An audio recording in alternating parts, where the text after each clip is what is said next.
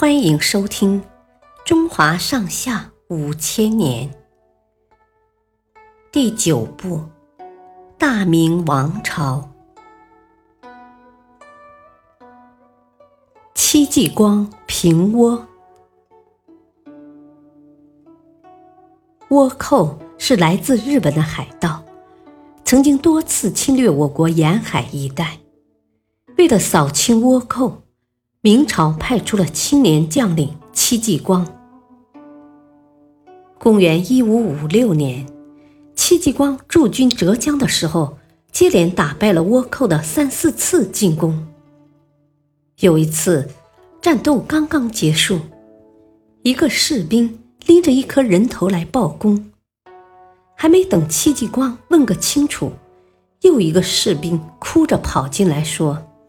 大人，那是我弟弟，在战斗中负了伤，还没断气就被他割了头，冒充倭寇来报功。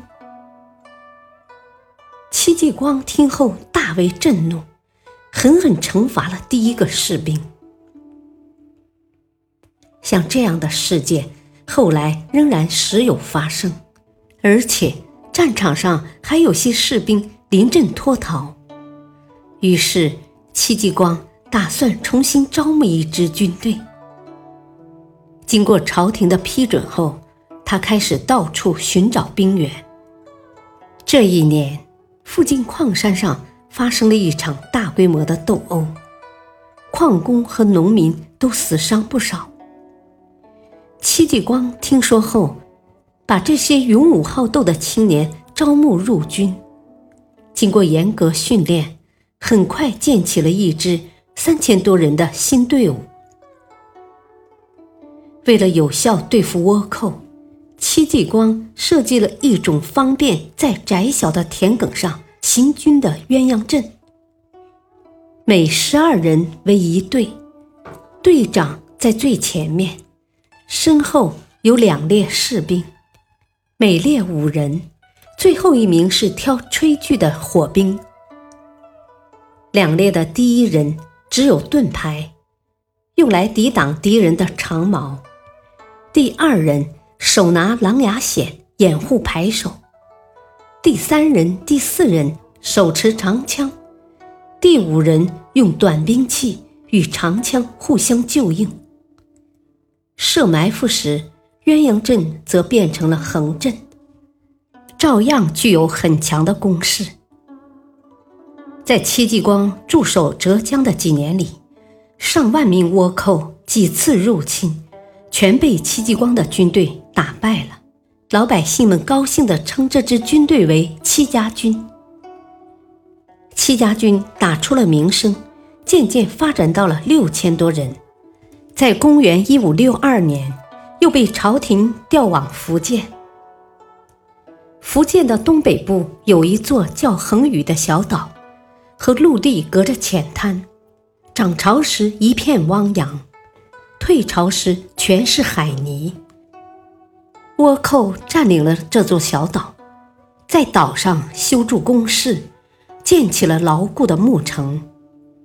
一天，戚继光对将士们说：“我们趁着退潮的时候杀进去，在涨潮之前必须全部消灭敌人，不然就没有归路了。”你们有这个胆量吗？有，戚家军齐声高喊。戚继光说：“好，那就今晚行动。”当天夜里，戚家军全部脱去上衣，每人背着一捆稻草，摆成鸳鸯阵势，悄悄地把稻草铺在了烂泥上，向前爬去。到了恒宇岸边，天色大亮。倭寇在岛上布好了阵势，戚家军勇猛地冲向敌阵，双方展开了一场激烈的战斗。趁着主力在战场上厮杀，戚继光命令一小队士兵从背后偷袭，点起熊熊大火，将牧城烧了个干干净净。正在战场上拼杀的倭寇一看老巢被烧。哪里还有心思作战？四散溃逃。戚家军乘胜追击，将这群海盗全部消灭，收复了被他们占领三年的恒宇。在其后几年里，戚继光率领着戚家军，联合其他明军，取得了多场抗倭战役的胜利。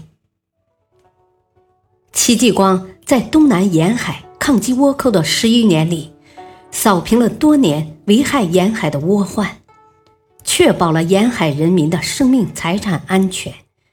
他是明朝当之无愧的军事家和民族英雄。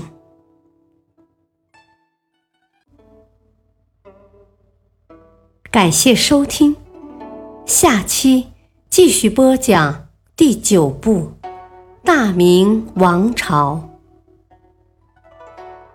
敬请收听，再会。